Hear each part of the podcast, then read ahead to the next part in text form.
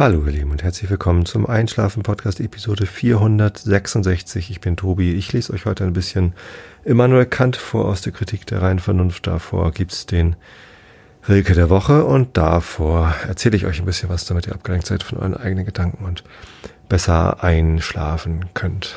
Ja, erstmal ähm, bisschen Meta. Herzlichen Dank für die Rückmeldungen zur letzten Episode. War mal wieder eine, die mir etwas schwerer gefallen ist. Habt ihr auch gemerkt, habe ich auch gesagt. Ähm, und es kam ganz wenig kritische Stimmen. Eine, äh, also die kritischste war äh, eine Zusendung von jemandem, die in einer Klinik arbeitet ähm, und äh, da viel mit Essstörungen zu tun hat und ja, oder mit psychisch Kranken. Und da ist natürlich die Frage nach Verantwortung für den eigenen Körper ein bisschen schwieriger als das, was ich der letzte Episode gemacht habe. Das stimmt. Ähm, Krankheiten habe ich in der letzten Episode komplett ausgeblendet. Es müssen ja nicht mal psychische Krankheiten sein, es können ja auch körperliche Krankheiten sein. Ähm, das, ja, habe ich, habe ich ausgeblendet. Das ist, das macht das Ganze nochmal viel komplexer. Das ist nicht in einer Episode zu behandeln. Alle anderen, äh, die mir geschrieben haben, äh, waren ganz glücklich mit dem, was ich so erzählt habe. Und ich, ähm, ich selbst bin es eigentlich auch immer noch. Und ja, genau. Und am glücklichsten war, glaube ich, äh, die Hörerin, die mir die ursprüngliche Postkarte geschickt hatte. Ähm, die hat mir nochmal geschrieben, äh, dass sie, ähm, nachdem sie die Episode gehört hat, sich so da gefreut hat, dass sie sofort den ähm, Lind Schokoladenclub gekündigt hat. ich wusste gar nicht, dass es das gibt. Äh, und sie hat mir dann die letzte Zusendung aus diesem Schokoladenclub dann äh, zugeschickt als Dankeschön. Und das dürfte ich dann aufessen. Ich würde das ja viel schneller abgelaufen bekommen als, als sie. Lind Schokoladenclub, noch nie was davon gehört. Das ist ein großer Kasten, sieht sehr, sehr edel aus. Und da sind dann äh, so ein paar Pralinchen drin und ein bisschen Lindschokolade und ein paar Ostereier waren auch noch mit drin. Ähm, sehr lecker. Herzlichen Dank, ähm, liebe Nicole. Und ja, das werden wir, da werden wir eine Weile brauchen, das aufzuessen. Meine Frau hat tatsächlich äh, gestöhnt, weil ich habe ja so ein Problem mit Chips. Also wenn ich Chips äh, im Haus habe, äh, dann fällt es mir immer schwer, den nicht aufzuessen. Und das ist so mein mein Kryptonit. Äh, bei meiner Frau ist es eher Schokolade. hat sich also natürlich sehr gefreut über die Lindschokolade, aber äh, und ich versuche auch gerade ein bisschen auf ihr Gewicht zu achten. Es ist natürlich auch hinderlich, so leckeres Schokolade im Haus zu haben. Aber alles gut, wir haben uns da einigermaßen im Griff. Ja, ähm, so viel zur, zur letzten Episode. Ähm, Habe ich noch irgendwas zu erzählen an Meta? Ich glaube eigentlich nicht. Kommen wir zum heutigen Thema und das ist wieder eins, was äh, mir inspiriert worden ist sozusagen. Und zwar hat Pia, eine von den beiden äh, Damen, die mir gerade die Illustrationen machen, die Episodenbilder zeichnen.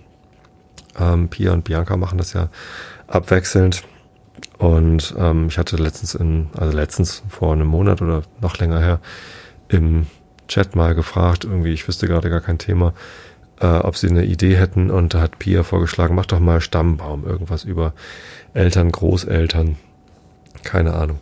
So, und das fand ich auch eine nette Idee und habe ich dann jetzt mal aufgegriffen. Ähm, aber ich weiß noch gar nicht, was ich erzählen soll. Also klar, ähm, Stammbaum gibt's natürlich irgendwie, ist, ist ein interessantes Thema. Ich mag das, mich mit meinen Vorfahren zu beschäftigen. Ich frage mich aber auch immer, wie wichtig ist das eigentlich für mich? Also wie wichtig wäre es mir, dass da irgendwelche Persönlichkeiten äh, zustande kommen, wie wichtig ist mir das eigentlich, woher die Leute kommen, die da drin vorkommen. Und eigentlich ist es, es ist zwar interessant, aber alles irgendwie nicht, nicht wirklich wichtig für mich. Also es macht mich ja nicht zu einem anderen Menschen, wenn ich jetzt erfahre, ach, guck mal, ein König war in meinem Stammbaum. Also war nicht. also zumindest erstmal nicht. Ähm, aber ja. So, ähm, trotzdem interessiert mich das natürlich.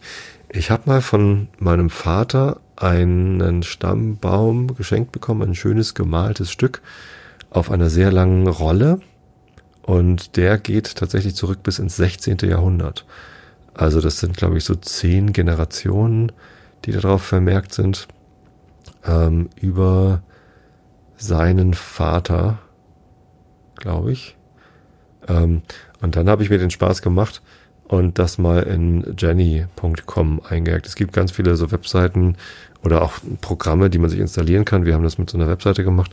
Da kann man seinen Stammbaum eingeben. Ist natürlich eigentlich, hm, will man denen die Daten geben. Die machen daraus natürlich auch ihr Geschäftsmodell. Das Geschäftsmodell ist, dass sie behaupten, sie hätten Matches gefunden mit anderen Leuten, äh, die auch ihren Stammbaum eingegeben hätten und dann könnte man quasi darüber Verwandtschaft finden. Ähm, müsste dafür dann Geld bezahlen. Das habe ich nicht gemacht. Da äh, weiß ich nicht, wie. Weiß ich nicht. irgendwie ist mir das nicht ganz, ganz recht. Ähm, zumindest habe ich einfach das, nur das Programm genutzt. Jenny.com ist furchtbar, langsam, Flash-basiert. Und ja, ich, auch ich als Adobe-Mitarbeiter darf über Flash lästern. Das ist ganz, ganz furchtbar. Ähm, war früher mal eine total coole Idee, dass es das gibt, sonst hätte Adobe das ja auch nicht gekauft. Ist ja entwickelt von Macromedia, aber ist halt ja sträflich vernachlässigt worden, nicht auf die aktuellen Begebenheiten eingestellt und ähm, oder keine Ahnung, was da, also das war ja noch lange vor meiner Zeit. Als ich bei Adobe angefangen habe, vor guten fünf Jahren, äh, ist es, glaube ich, gerade abgekündigt worden. Also dass es halt nicht weiterentwickelt wird, weil es halt mit den neueren HTML Weiterentwicklungen viel modernere, bessere Möglichkeiten gibt, das, das zu tun, was man bisher mit Flash gemacht hatte. Tja, auf äh, jenny.com kann man sich das noch angucken, wie sich so eine Webseite mit Flash anfühlt. Furchtbar ist das. Ähm, trotzdem haben wir damals, also wann haben wir das gemacht? Vor vier, fünf Jahren oder so haben wir da mal äh, diesen Stammbaum dann eingegeben. Vielleicht ist auch schon länger her. Ich weiß es gar nicht mehr. Ähm, müsste dran stehen. Habe ich mich jetzt aber nicht eingeloggt. Wenn ich das jetzt öffne, nebenbei die Webseite, könnte ich euch zwar sagen, äh, wie weit der Stammbaum tatsächlich zurückgeht, aber ich habe so ein bisschen Sorge, dass so der Rechner dann abspielt. naja, ich probiere es mal nebenbei aufzumachen. Ähm, genau, so, und ähm, zu dem Anlass, dann die, den Stammbaum da väterlicherseits einzugeben, haben wir dann auch mal den Stammbaum über meine Mutter eingegeben. Da hat mir mein Onkel dann dabei geholfen. Und ja, hier, Flash wird blockiert und dann wird es irgendwie doch geladen. Da kommt's. Ähm, ja. So, wie kann ich jetzt hier den Stammbaum angucken? Es lädt noch. Es dauert noch. Oh Gott. Jetzt sagt er hier wieder Flash Player ist blockiert. Ich will aber gar nicht blockieren. So. Ähm, ja, also das heißt, eigentlich habe ich den Stammbaum da nur eingegeben, um nochmal zu sichern außerhalb dieses Pergaments, was ich da bekommen habe. Ähm, und weil das auch ganz, ganz lustig da aussah. So, genau. Ähm, und der Stammbaum geht ja auch nicht nur nach oben, sondern er geht ja auch nach, nach unten. Also meine, meine Kinder gehören ja auch mit zum Stammbaum. Das ist auch ganz lustig. So, jetzt wenn ich immer rausscrolle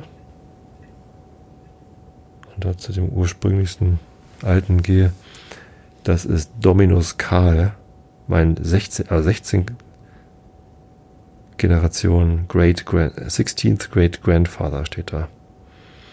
Geburt geschätzt vor 1571, also bei den ganz alten Dingern ähm, ist da das Geburtsdatum auch immer nur geschätzt, was natürlich ein bisschen ganz schade ist, aber wo steht denn hier mal das erste richtige Geburtsdatum? Nee, das ist immer noch. Hm, mal gucken. Georg Karl, also irgendwie heißen die alle Karl. Meine Vorfahren. Ähm, so, das, das war ganz lustig. Aber ja, letztendlich, ich habe da nichts von. Also irgendeiner von denen hat, glaube ich, mal eine Stiftung gegründet und man könnte dann irgendwie, äh, wenn man aus der Familie kommt, sich irgendwie Stiftungsgeld holen, wenn man das dann braucht, äh, zum Studieren oder so. Ähm, Brauche ich zum Glück nicht. Deswegen ist mir das ziemlich egal. Ähm, ja, also, also wer, wer halt in meinem Stammbaum einen großen Einfluss auf mich hat, sind ja meine Eltern. Ähm, und die haben natürlich allein schon eine interessante Historie, ähm, die mir auch ziemlich gut bekannt ist, weil wir da oft drüber gesprochen haben. Äh, mein Vater ist im Siebengebirge geboren, da hinterm Erzgebirge sozusagen irgendwo. Ich war dort nie, was eigentlich schade ist. Da ist jetzt Polen, da könnte man einfach hinfahren.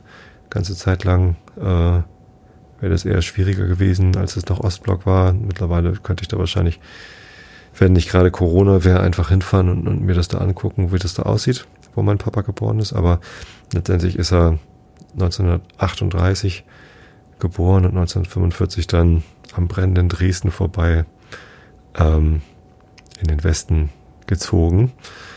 Und ja, also ich glaube nicht, dass er viele Erinnerungen an seine Zeit dort hatte. Er hat dann eine Zeit lang im, im Ruhrpott gelebt, ist mit 14 Jahren unter Tage gewesen, hat dabei geholfen, die Familie zu ernähren. Und ja, ähm, das hat ihn, glaube ich, ziemlich geprägt. Über seine Mutter kommt der Stammbaum übrigens. Ähm, sein Vater, also mein, mein Opa, ist 1967 schon gestorben. Ähm, beide meine Opas sind vor meiner Geburt gestorben, habe ich beide nicht kennengelernt.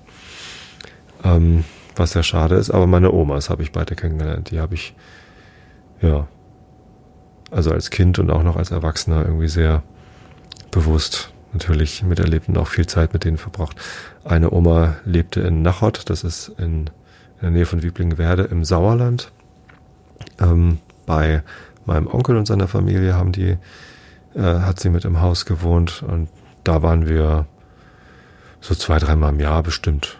Also oft. Und manchmal, wenn meine Eltern ohne mich in Skiurlaub fahren wollten oder so, dann äh, wurde ich da auch abgesetzt. Also ich habe bestimmt öfter mal, also weiß ich nicht wie oft, aber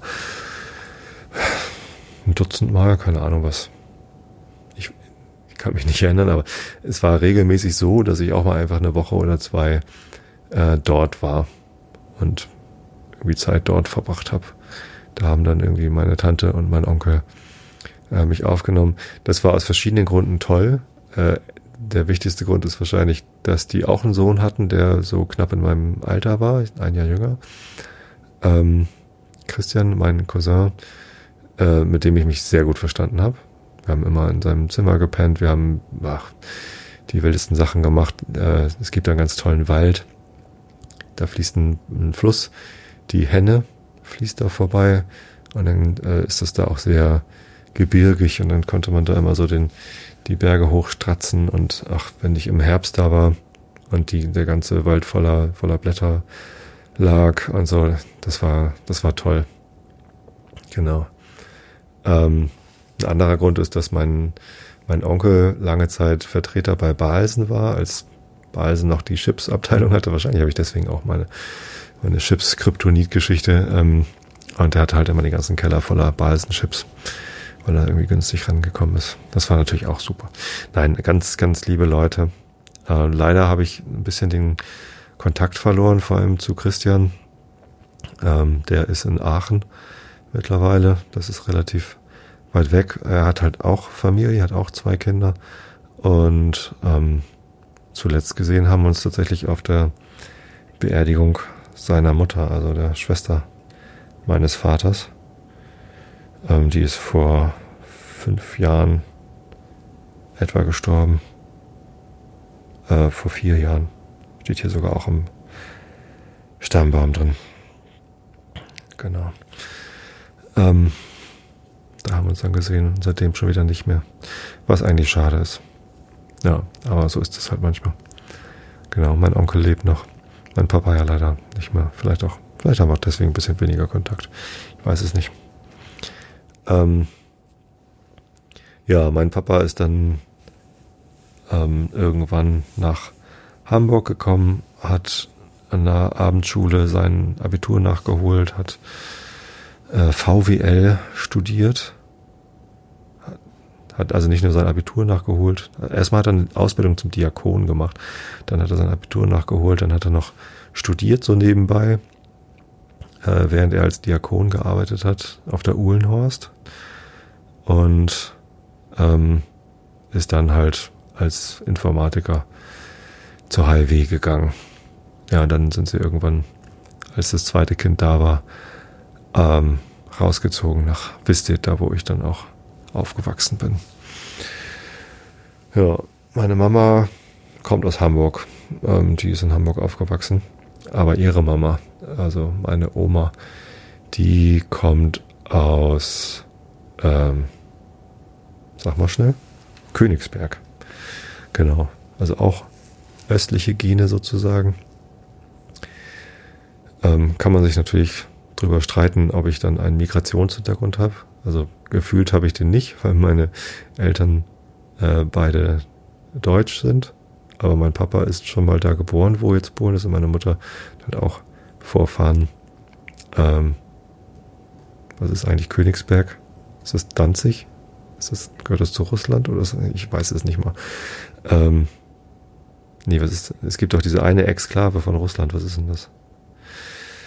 Was weiß ich, auch da war ich noch nie. Ähm, würde aber gerne mal hin. Erstens, weil da eben auch Wurzeln sind. Zweitens, weil ja der Herr Kant da gelebt hat. Also kann man sich ja eigentlich auch mal angucken. Genau. Ähm, ich weiß es wirklich nicht. Muss ich gleich mal nachgucken. Königsberg ist eine Stadt und Preußen. Hauptstadt von Preußen. Aber Moment mal, die gibt es doch immer noch, die Stadt, oder nicht? Aber es gibt doch kein Preußen mehr.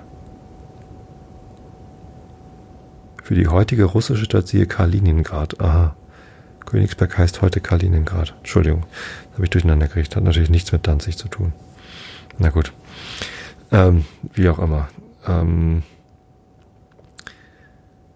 ja, also beide Omas. Also meine, meine Oma mütterlicherseits, wie gesagt, meine Mama kommt aus Hamburg und meine Oma hat immer in Hamburg gewohnt, seit ich gelebt habe, äh, in der Attikesstraße in Hamburg, ähm, Othmarschen. Und da waren wir natürlich oft. Also die haben wir oft besucht, die war oft bei uns. Als sie dann irgendwann ins Altersheim ziehen musste, war das auch bei uns um die Ecke. Ähm, in Tostedt und ja, genau, da war so ein, ein ziemlich intensiver Kontakt da zu meiner anderen Oma nach Nachot. Ähm, das war dann eher so sporadisch ähm, als Kind, aber halt doch teilweise auch sehr intensiv. Also ich habe mich da immer, immer sehr gut behütet gefühlt auch. Ja. So, alle älteren Vorfahren oder wie gesagt meine Opas habe ich natürlich nicht, nicht miterlebt.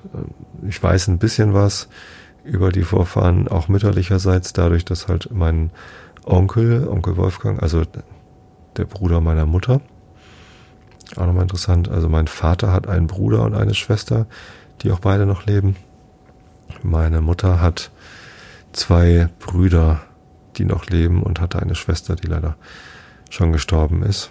Ähm, und die haben alle Kinder, ähm, die jetzt natürlich auch keine Kinder mehr sind, sondern alle längst erwachsen.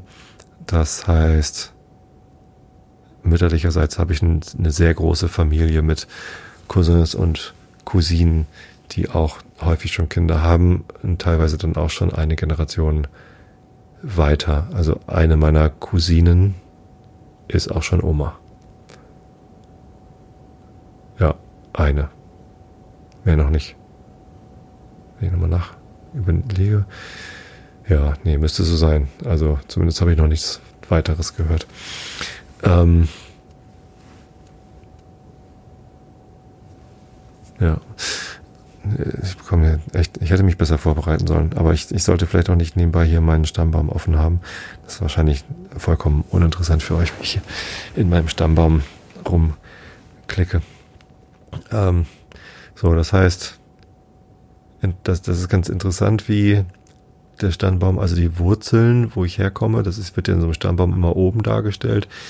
Die kann ich sehr weit zurück verfolgen hat aber wenig Einfluss auf mich irgendwie, weil ja, das sind halt irgendwelche Vorfahren. Das ist mir nicht so, weiß nicht, es ist zwar interessant, wo die herkommen, aber irgendwie ist es nicht so wichtig. So, dann ist natürlich irgendwie mein, mein direktes Umfeld hm, extrem wichtig und zu meinem Stammbaum gehören natürlich auch meine Kinder und das hat natürlich auch einen großen Einfluss darauf, was ich so für ein Mensch bin, dass ich eben Kinder habe und das sind ja auch ähm, Individuen und Menschen, die einen Einfluss auf mich nehmen, ich natürlich auch auf die, ähm, aber andersrum eben auch. Und so, das ist dann so ganz, ganz direkt. Und wenn man mal einen Knoten nimmt aus so einem Stammbaum, dann geht's von dem, also zumindest wenn dieser Knoten Kinder hat, geht's ja nicht nur nach oben in die Vergangenheit, sondern eben auch nach unten. Und ist immer ganz witzig, wenn man dann einen, äh, einen Großelternteil nimmt, also eine Oma oder ein Opa, und dann von dort aus nach oben in die Vergangenheit guckt, das ist für mich immer dann schon relativ schnell abstrakt, wo, was das für Menschen sind, wo die herkommen. Die, also, die haben dann ja auch wieder Kinder. Also meine Omas und Opas, die haben natürlich auch Cousins und Cousinen über irgendwelche Geschwister der Eltern, keine Ahnung was. Und ähm, ja, also da, da geht's dann immer ziemlich schnell ab. Ich habe zum Beispiel bei einem Familientreffen mütterlicherseits, also von, von meiner Oma aus, ähm, da ist eine ja, relativ aktive Familienszene, ähm, wo man dann auch gerne mal Familientreffen gemacht hat. Da habe ich mal äh, jemanden kennengelernt, die ist so ja, knapp mein Alter, ein bisschen jünger als ich. Und das ist die Urenkelin von einem Cousin meiner Oma, glaube ich. Und das war mir so zu kompliziert, dass ich einfach gesagt habe, ich nenne dich jetzt Cousinchen und fertig ist. so, also das ist jetzt, ich habe die als Cousine adoptiert sozusagen oder, oder angenommen. Äh, wir haben nicht viel Kontakt, aber äh, über den FC St. Pauli haben eine ganz, ganz enge Verbindung und, und schreiben uns ab und zu äh, WhatsApp-Nachrichten. Genau. Auch lange nicht gesehen. Ja. Ähm, ja, und das, das finde ich jetzt eigentlich so ganz interessant, dass es dann halt immer in beide Richtungen geht und sich auch ganz schnell, ganz weit verzahnen kann. So, und, und ganz allgemein gesprochen auf, auf Stammbäume finde ich so Forschung ganz interessant. Da habe ich letztens, wann war das, vor ein paar Jahren, kam eine Studie raus, die gesagt hat, äh, wir sind ja eh alle miteinander verwandt und das jetzt nicht in einem biblischen Sinne, dass wir irgendwie alle von Adam und Eva abstammen. Aber eigentlich ist es ja äh, komplett logisch und wäre überraschend, wenn es nicht so wäre, denn je, je weiter man hochgeht im Stammbaum, je weiter man in die, in die Vergangenheit geht, das steigt ja ähm, exponentiell. Also ich habe zwei Eltern, die haben auch jeweils zwei Eltern, macht vier, die haben auch jeweils zwei Eltern, macht acht, die haben auch jeweils zwei Eltern, macht 16. Also das ist ja immer zur Potenz zwei ähm, geht dann immer weiter. Je weiter man geht, desto schneller äh, überschneidet sich das natürlich. Ne? Also ähm, das ist ja nicht Inzest, wenn irgendwie vor 16 Generationen äh, da mal irgendwie Verwandtschaftsverhältnisse waren und dann vor, vor drei Generationen das dann wieder zusammengeflossen ist oder so. Also da ist ja genügend Durchmischung gewesen. Das ist dann, würde ich nicht Inzest nennen. Trotzdem, wenn man mal ähm, 16 Generationen zurückgeht, so wie ich das machen kann mit dem Dominus Karl, ähm, da kenne ich zwar nur einen, da waren ja aber 2 hoch 16 ähm, und oh, 2 hoch 16 im Kopf. 2 äh, hoch 8 ist ja 256. 2 hoch 9 ist 512. Äh, äh, äh, 2 hoch 16 kriege ich gerade nicht hin. Müssten aber schon ziemlich viele sein. So, und das ist ja nur 16. Jahrhundert. Ähm, so, wenn ich nochmal irgendwie 500 Jahre zurückgehe, dann bin ich bei 32. Ähm, was kann man mit 32 Bit, kann man schon, da sind wir schon in den Millionen. Ähm, und wir sind gerade mal beim Jahr 1000 angelangt. Also theoretisch 1000 äh, Jahre zurück sind schon irgendwie Millionen von, von, also Millionen Menschen, die gleichzeitig auf der Welt waren. So, ähm, heute sind wir zwar irgendwie bei 8 Milliarden Menschen oder so auf der äh, Welt, aber das ist ja auch relativ stark gestiegen in den letzten paar Jahren und also vor tausend Jahren waren halt noch nicht so viele Menschen auf der Erde.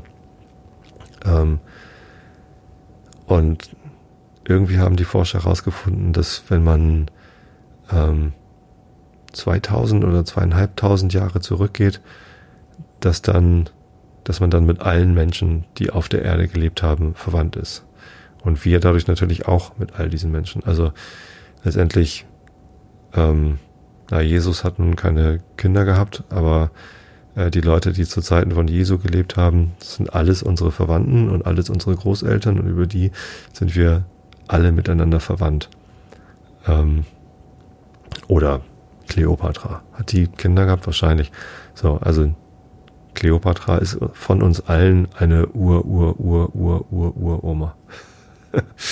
Deswegen sehen wir alle so gut aus. Und ja, das, das finde ich eine, also fand ich erst total absurd, die Vorstellung, dass man, äh, wenn man weit genug zurückgeht, einfach mit allen Menschen, die gelebt haben, verwandt ist. Aber andererseits ist es ja auch komplett logisch. Und die Frage ist ja nur, wie weit muss man denn eigentlich zurückgehen?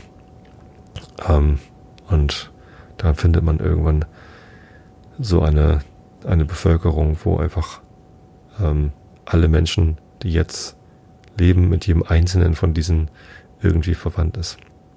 Ja, kann natürlich sein, dass es durch äh, große Entfernungen ähm, dann irgendwie Situationen gibt, wo, äh, wo man nicht mit allen diesen Menschen verwandt ist, aber dadurch, dass doch immer Menschen gewandert sind, gereist sind, äh, Völkerbewegungen stattgefunden haben und so weiter und so fort. Ja, kann ich mir schon vorstellen. Und die Forscher, die behaupten das ja nicht einfach so anhand von mathematischen Modellen, sondern da gibt's ja auch Möglichkeiten, das über Genanalysen irgendwie zu beweisen. Ja, und was da ja jetzt dann der neueste Trend ist, ist äh, tatsächlich eine Genprobe einzuschicken und dann gibt es Firmen, die das untersuchen und einem dann sagen, äh, was man denn so für einen Stammbaum hat. Und da war ich letzten Sommer relativ überrascht, dass äh, alle meine amerikanischen Kollegen, mit denen ich, also ich saß mit ein paar Kollegen zusammen aus Amerika und alle hatten das gemacht. Also es war wohl irgendwie ein Trend und irgendwie alle in den USA äh, aus dieser Blase, mit denen ich da gesprochen hatte, ähm, haben das gemacht. Die haben einfach eine, eine Speichelprobe oder irgendwas haben sie eingesendet in ein Labor und dann kriegt man halt irgendwann ein dickes Dokument zurück, ähm, dass man irgendwie zu so und so viel Prozent aus Schweden stammt und zu so und so viel Prozent aus was weiß ich was. So. Finde ich ganz witzig. Ich meine, dass Amerikaner das machen, um dann rauszufinden, oh, meine Vorfahren sind aus Europa. Finde ich irgendwie ganz interessant. Oder aus Afrika, äh, weil das ist da ja relativ offensichtlich. Also die, die Ureinwohner Amerikas, Indianer, wie man so schön sagt, oder Native Americans, die ja, sind halt nicht mehr so stark äh, verbreitet vertreten. Also glaube, von, von den Kollegen, mit denen ich da gesprochen hatte, ähm, das waren alles europastämmige Menschen. Kaukasier. Nee, Asiaten waren auch dabei natürlich. Genau. Ähm, wir haben natürlich viele Schwarze, die bei uns arbeiten in der Firma. Äh, ist dann auch offensichtlich, wo da die, die Wurzeln äh, herkommen. Über was weiß ich, wie viele Generationen. Und ähm, ich weiß aber nicht, ob ich überhaupt mal Leute getroffen habe, die von Native Americans abstammen. Interessant. Hm. Gibt es vielleicht in San Francisco nicht so viele. Naja, ähm, sei es drum. Äh, fand ich interessant, dass es da so ein, so ein Trend ist und dass das irgendwie, weiß ich nicht, dass es ganz normal ist, sich da sowas, seine, seine, seine Gendaten. Ich meine, ich, ich habe mich schon gesträubt, meinen mein Stammbaum da in, in Jenny einzutragen, aber das ist jetzt eine Information, da hätte ich auch gelogen können. Und ich meine, ich habe diese Information auf einem Zettel bekommen, ob die richtig ist, ob die Daten alle stimmen, äh, sei mal so dahingestellt. Aber und also selbst da hatte ich schon irgendwie ein bisschen so Skrupel, das einzutragen. Ich als ähm, datenschutzgeprägter Mensch fand das irgendwie merkwürdig, diesem Dienst da meine Daten anzuvertrauen. Und mir war natürlich bewusst, dass sie irgendwie versuchen, anderen Leuten dann zu verklickern, dass meine Ur-Urgroßtante väterlicherseits dann irgendwie deren Ur-Ur-Urgroßtante auch sein könnte oder keine Ahnung was. Ähm, aber letztendlich hätte ich da ja auch lügen können oder einfach irgendwelche Sachen eintragen können, um irgendwie Datenverschleierungstechniken irgendwie zu benutzen. Aber meine Gendaten, also ob ich im Gentest zu einer Firma hinschicke und die dürfen dann damit erstmal machen, was sie wollen. Wahrscheinlich sagen sie auch, ja, ja, wir machen nur das und das und das damit oder so. Aber ähm, das weiß ich nicht, ob mir das so recht wäre. Hm. Ich denke ja immer, wenn da eine behördliche Aufsicht wäre oder so, dann ist das vielleicht datenschutztechnisch auch nochmal nicht, nicht ganz so schlimm. Aber irgendwie kann das natürlich auch ganz schnell irgendwie sich zum, zum Negativen wenden. Denn Behörden, Verwaltung wird von der Regierung gesteuert und ähm, wir haben in Deutschland nun mal schon die Situation, dass wir Nazis mit in Parlamenten sitzen haben. Ähm, und naja, man weiß ja nicht, wie sich das weiterentwickelt. Und wenn Nazis irgendwann mal wieder an die Macht kommen, äh, will man dann irgendwie eine Genprobe in irgendwelchen Verwaltungen liegen haben. Hm. Also, also gerade Nazis, die halt irgendwie Minderheiten äh, unterdrücken und wer weiß, welche Minderheit das nun gerade ist, die von den neuen Nazis unterdrückt werden. Also das fände ich irgendwie, weiß ich nicht. Ist vielleicht, es klingt total weit hergeholt irgendwie, aber ich habe da auch ganz wenig Vertrauen in, äh, also ich, ich wüsste nicht, warum diese Daten dort, dort liegen müssen. So, jetzt haben wir gerade eine Corona-Pandemie und äh, es wird über Tracking-Apps äh, philosophiert. Ähm, und das ist natürlich auch irgendwie eine sehr kritische Frage. Will man über eine App irgendwie der Regierung oder den, dem Robert Koch Institut irgendwie mitteilen, mit wem man denn jetzt gerade Kontakt hat und wo man denn nur gerade war.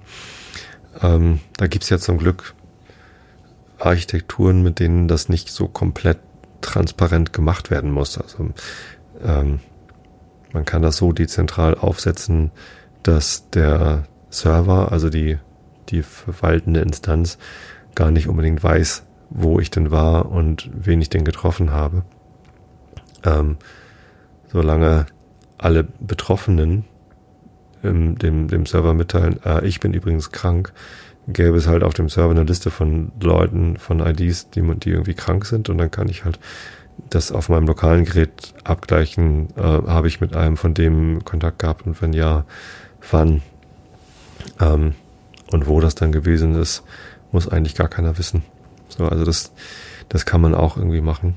Ähm, ich finde das, wie gesagt, aus, aus dem Grunde, dass man nie weiß, welche Regierung dann irgendwie nächstes Jahr an die Macht kommt, äh, finde ich das schon irgendwie echt wichtig, dass man da ein bisschen aufpasst. Andererseits benutze ich Garmin, um meine Läufe zu tracken und übermittle meine Gesundheitsdaten an Garmin, also meinen Puls und sogar meine ähm, Sauerstoffsättigung im Blut.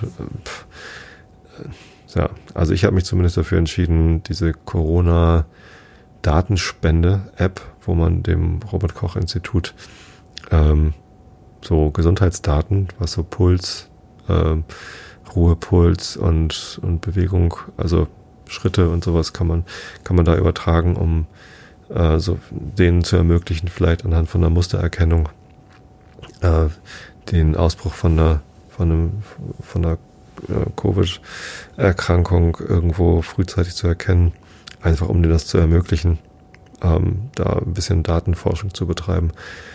Das mache ich. Ähm, ja, also wenn Garmin das wissen darf, dann dürfen die das auch wissen. Aber Geninformationen, das ist mir zu gruselig, das will ich weder irgendwelchen ähm, Firmen noch irgendwelchen Regierungen äh, eigentlich mitteilen. Schlimm genug, dass die Amis meine mein Iris scannen und meinen Fingerabdruck haben, nur weil ich einmal in die USA einreisen wollte. Wollen sie gleich Fingerabdrücke haben. Naja. Sei es drum. Thema Stammbaum war ich eigentlich, ne? Ähm, genau, DNA-Analyse für Stammbaum. Ich merke, ich werde gerade ziemlich müde. Ähm, ja, ich glaube, ich habe aber auch schon alles erzählt, was zum Thema Stammbaum interessant ist. Meine Mama ist übrigens auch Diakonin. Die haben beide, also mein Papa habe ich ja vorhin erzählt, hat eine Ausbildung zum Diakon gemacht, Gemeindehelfer in der Kirchengemeinde. Ähm, und ich glaube, darüber haben sie sich auch kennengelernt. Die haben beide die Ausbildung am Rauen Haus gemacht. Ich hatte mal eine Freundin, die hat auch da gelernt. Fand ich ganz witzig. Ähm, ja, und mein Papa hat auf der Uhlenhorst gearbeitet als Diakon. Meine Mama in Neuwiedental. Oder? Neugraben? Irgendwo südlich der Elbe. Genau. Und meine Mama hat dann ja später nochmal wieder angefangen als Diakonin zu arbeiten in Hollenstedt. Ja, Thema Datenschutz. Jetzt erzähle ich euch hier von meinem kompletten Stammbaum und so, na, egal. Ähm, ich werde öfter mal gefragt, ähm, wie machst du das eigentlich, irgendwie auf irgendwelche Themen zu kommen und was erzählst du denn da? Ich versuche mir immer vorzustellen, was erzähle ich euch denn, was möchte ich euch denn erzählen, wo ziehe ich denn meine Grenze? Ähm, wenn ich in einer Kneipe jemanden kennenlernen würde, dann ähm, würde ich ihm genau das auch erzählen. So, das ist zwar jetzt was anderes, irgendwie das so vielen Menschen zu erzählen. Äh, wenn es einer weiß, ist es vielleicht was anderes, als wenn es. Also diese Episode wird ja wahrscheinlich von irgendwie, äh, also auf jeden Fall über 100.000 Menschen heruntergeladen. Wie viele das dann tatsächlich abspielen, ist dann schon eine andere Frage. Und wie viele davon bis hier überhaupt zuhören, ist dann, na, schlaft wahrscheinlich alle schon. Ähm, ja, es ist schon ein Unterschied, aber trotzdem, also alles, was ich euch erzähle, würde ich auch in der Kneipe jedem x-beliebigen erzählen, den ich gerade kennengelernt habe, weil das für mich so dass der Maßstab ist für, okay, das, das kann ich ruhig öffentlich erzählen. Das ist jetzt kein so großer Einschnitt in die Privatsphäre von irgendwelchen Leuten, über die ich hier spreche. Ähm, sobald ich das Gefühl habe, nee, das würde ich vielleicht irgendwie in der Kneipe nicht irgendwie beim ersten Treffen erzählen, dann äh, mache ich da auch einen Cut und erzähle da halt nicht weiter. Gibt's auch genug. Also, alle, die den Eindruck haben, ich sei hier komplett offen und ihr würdet mich komplett kennen, muss ich leider enttäuschen. Ich bin zwar authentisch und ich denke mir nichts aus, was ich hier irgendwie euch an Lügengeschichten erzähle, aber es gibt natürlich viele Sachen, die ich euch nicht erzähle. Ja, Ihr wisst schon eine ganze Menge über mich, aber eben nur das, was irgendwie wirklich jeder, jeder wissen darf. Genau. Habe ich euch mal die Geschichte erzählt, dass, ähm, also ich bin in Visted aufgewachsen, samt Gemeinde Tosted. Und Visted hat irgendwann mal so eine Chronik rausgebracht, die Visted-Chroniken, zu irgendeinem Jahrestag vielleicht. Waren das 1000 Jahre Visted oder 1200 Jahre? Keine Ahnung. Ähm, oder 950, also äh, keine Ahnung, irgendwie viele hundert Jahre Jubiläum. Und dann haben die die Älteren im Dorf haben halt eine Chronik zusammengestellt. Und ähm, mein Vater wird da drin erwähnt, nicht aber als jemand, der 1973, nachdem er äh, nicht nur eine Bergmann-Ausbildung mit 14 gemacht hat, sondern auch noch eine Ausbildung zum Diakon äh, und dann als Diakon gearbeitet hat und dann hat er in Hamburg halt, wie gesagt, Abitur nachgeholt, ein Diplom gemacht äh, und dann als Systemanalytiker, Informatiker äh, bei der HRW gearbeitet hat und dann nach Westig gezogen ist. Nein, mein Vater wird als Flüchtling geführt, also als Flüchtling, der in Wisted aufgenommen worden ist.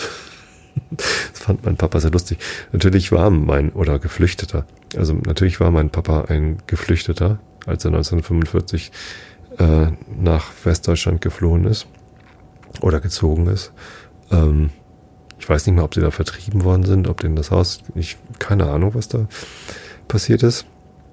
Ähm, aber ja, war wohl, war wohl an der Zeit, da wegzugehen. Ähm, und klar, also hat er eine, eine schwierige Kindheit dann gehabt und eine schwierige Jugend. Aber als er nach Wissit gezogen ist, hatte er zwei Kinder und einen, und einen guten Job und irgendwie ein Diplom in der Tasche und hatte sich halt irgendwie äh, ein, ein sehr, sehr reiches und gutes Leben schon erarbeitet. Also war sicher mühsam, aber er war nicht mehr der Geflüchtete, der mittellos irgendwie in, in Wissit angekommen ist. Ja, ich glaube, mein Papa hat sich darüber sehr geärgert, dass er in dieser Chronik als Geflüchteter irgendwie aufgeführt worden ist, weil es ein schräges Bild zeichnet, aber irgendwie fand das, glaube ich, auch lustig. Also irgendwie haben wir alle sehr drüber gelacht. Ähm, weil wir uns nicht als Flüchtlinge gefühlt haben, auf, auf gar keinen Fall. Aber ja, ist halt so in, in so Dörfern, ich weiß jetzt nicht mehr genau, wer diese Chronik geschrieben hat, aber es ist halt ja in einem, in einem Dorf von 1000 Einwohnern, ähm, da sind halt sehr, sehr viele sehr alte Familien durch die Bauernhöfe, die dann da sind, also alt im Sinne von alt eingesessen, die haben wahrscheinlich Stammbäume, die sehr weit zurückgingen. Alle haben den gleichen Vornamen.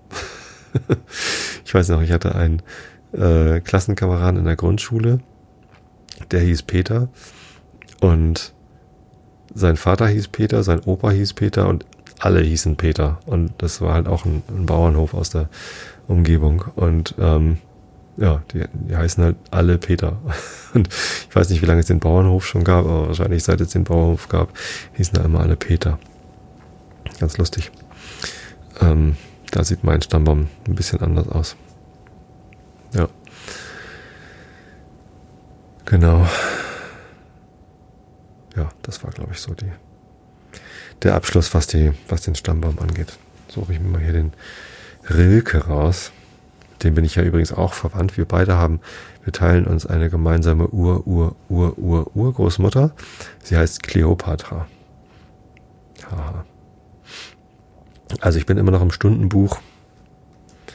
Rainer Maria Rilke, das Stundenbuch, ähm, Location 1300 von 6883. 20 Prozent von dem Gesamtwerk von Rilke habe ich euch schon vorgelesen. Da leben Menschen, weiß erblühte, blasse und sterben staunend an der schweren Welt, und keiner sieht die klaffende Grimasse, zu der das Lächeln einer zarten Rasse in namenlosen Nächten sich entstellt. Sie gehen umher, entwürdigt durch die Mühe, sinnlosen Dingen ohne Mut zu dienen, und ihre Kleider werden welk an ihnen, und ihre schönen Hände altern früh.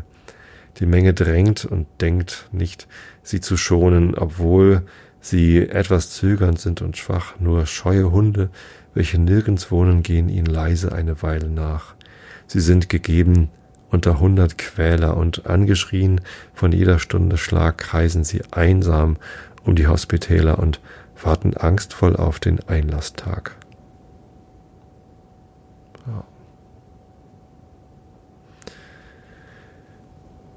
Hospitäler. Gut. Immanuel Kant, Kritik der reinen Vernunft. Wir sind in der transzendentalen Dialektik auf Seite B 703. Wo ist denn hier der Seitenumbruch im Text? Ah nee, wir sind noch auf Seite B 702 ähm, von der Endabsicht der natürlichen Dialektik ungefähr ja, ein paar Seiten in dieses Kapitel hinein. Augen zu und zugehört. Wenn wir demnach solche idealistische, idealische Wesen annehmen, ist auch toll, ne? wenn man sich gleich im ersten Satz, gleich am Anfang verliest, wenn man eigentlich nochmal neu anfangen, weil der Satz geht über den gesamten Absatz. Der ist ein bisschen länger. Ich fange nochmal neu an. Augen zu und zugehört. Wenn wir demnach solche idealische Wesen annehmen, so erweitern wir eigentlich nicht unsere Erkenntnis über die Objekte möglicher Erfahrung, sondern nur die empirische Einheit der letzteren durch die systematische Einheit, wozu uns die Idee das Schema gibt, welche mithin nicht als konstitutives, konstitutives sondern bloß als regulatives Prinzip gilt. Ich kann das nicht jedes Mal nur anfangen, wenn ich. Ach, guck mal, das ist ein Punkt. Das war schon der ganze Satz. Das sind ja gerade mal sechs Zeilen. Na gut. Denn, dass wir ein der Idee korrespondierendes Ding, ein etwas oder wirkliches Wesen setzen, dadurch ist nicht gesagt, wir wollten unsere Erkenntnis der Dinge mit transzendenten Begriffen erweitern. Denn dieses Wesen wird nur in der Idee und nicht an sich selbst zum Grunde gelegt. Mithin nur um die systematische Einheit auszudrücken, die uns zur Richtschnur des empirischen Gebrauchs der Vernunft dienen soll, ohne doch etwas darüber auszumachen, was der Grund dieser Einheit oder die innere Eigenschaft eines solchen Wesens sei, auf welchem als Ursache sie beruhe. So ist der transzendentale und einzige bestimmte Begriff, den uns die bloße spekulative Vernunft von Gott gibt, im genauesten Verstande deistisch.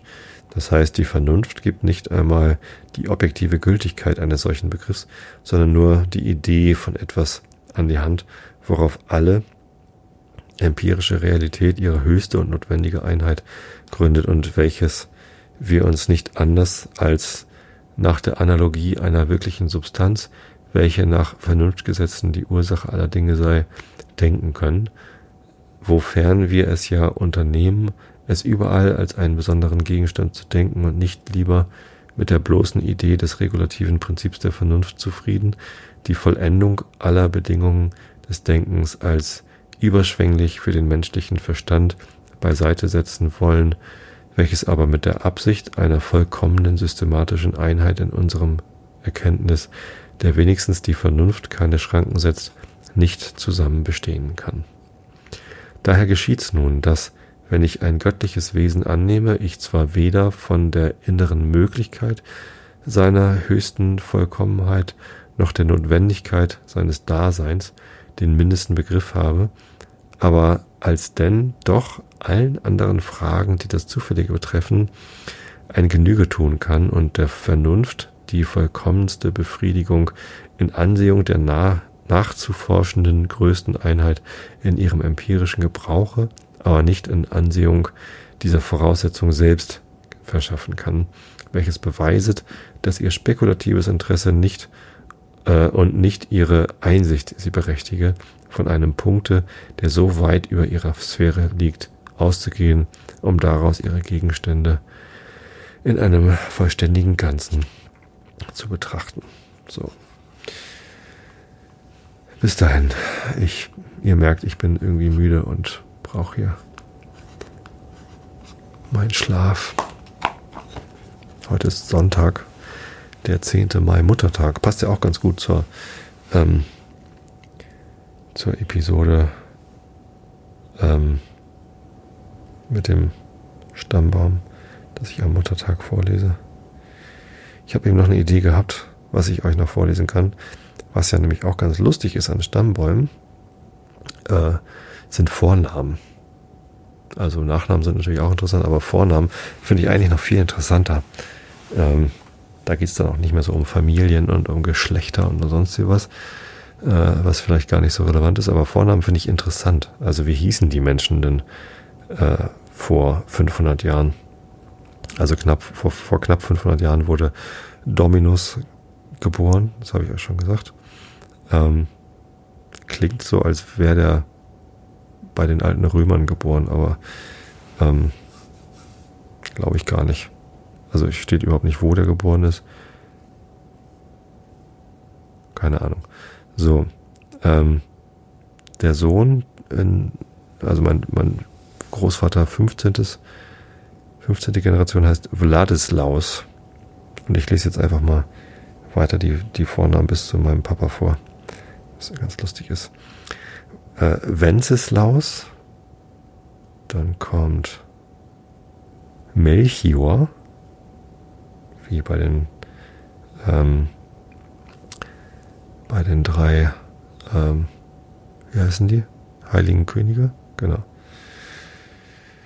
Äh, und dann kommt Georg, also mein zwölfter Großvater, äh, Großvater zwölfter Generation heißt Georg und das ist witzig, weil mein Papa mit Zweitnamen auch Georg heißt. Also Georg ist unser Peter, sozusagen. So, Georg. Melchior, Georg, da geht's weiter. Das ist leider, also ein paar Geschwister werden immer aufgeführt, deswegen muss ich gucken, wo ich hier klicken muss. Dann kommt ein Matthäus, dann kommt ein Mertin. Mertin habe ich immer so eher so als ganz modernen Namen irgendwie im Kopf. Aber zehn Generationen vorher geboren, Anfang des 17. Jahrhunderts in Seidorf. Aha. Ähm, ist Mertin geboren. So, dann kommt Christoph. Dann kommt eine Tochter. Geht die Linie über eine Tochter weiter. Sabina. Die heißt dann auch nicht mehr Karl, sondern Reimann. Auch interessant. So, Sabina, dann habe ich Johann Georg. Johann Georg. Ähm, dann geht es über eine Tochter weiter. Die heißt. Also es ist irgendwie nur eine, eine Linie, die zurückgeführt wird. Marie Elisabeth Ender heißt sie mit Nachnamen. Nachnamen wollte ich euch gar nicht vorlesen, ne? Johann Georg, Marie Elisabeth. Ähm, dann kommt hier ein Sohn, der heißt Johann Gottlieb. Ich muss das so langsam machen, weil die Webseite so langsam ist. Ich weiß nicht, ob ich mir in der Liste einfach Textversion Johann Gottlieb, dann kommt Christian Gottlieb. Dann kommt eine Tochter, das kann ich erkennen, weil das Kästchen rosa ist, auch verkoppelt. Johanne Christiana Friedrich ist der Nachname. ist kein Vorname. Ähm, dann habe ich Charlotte Auguste Selma. Selma ist doch cool. Selma Songs.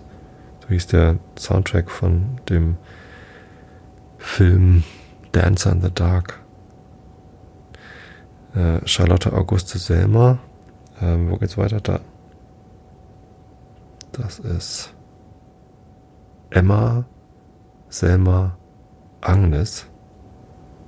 Interessant, Agnes kommen schon recht nah. Das ist meine Urgroßmutter, genau. Da sind wir schon. So, und dann kommt Marie. Äh, nee, aha, Marie Agnes Katharina. Ich wusste gar nicht, dass meine, also ich kenne meine Oma nur als Oma Katharina. Ähm, Marie Agnes hatte ich gar nicht im Kopf, dass das ihre Vornamen sind. Interessanterweise heißt mein Opa, also ihr Ehemann, heißt Georg Wilhelm. Ähm, und ich hätte jetzt eigentlich gedacht, dass der Name Georg dann über, also mein Papa heißt auch Georg mit Zweitnamen. Äh, mein Papa heißt Ulrich Georg Gustav, genau. Und ich dachte, dass ähm, Georg über die über diesen langen Stammbaum dann zu ihm gekommen ist. Ist er aber gar nicht, sondern wahrscheinlich eher über seinen Vater. Oder beides. Ich glaube nicht, dass meiner Oma, als sie den Namen für meinen Papa ausgesucht hat, ähm, im Kopf hatte, dass, dass es irgendwann mal 20 Generationen vorher, 10 Generationen vorher ein Georg gegeben hat. Na gut. Genau, das waren die Vornamen. Bis zu meinem Papa. Ich heiße Tobi. Übrigens komme auch vor in diesem Stammbaum. Ja. So, das war's jetzt aber. Ich wünsche euch allen eine gute Nacht, schlaft recht gut und ja, kommt gut durch die Zeit. Schlafen ist wichtig fürs Immunsystem übrigens. Also ab ins Bett. Gute Nacht, hab euch alle lieb. Tschüss.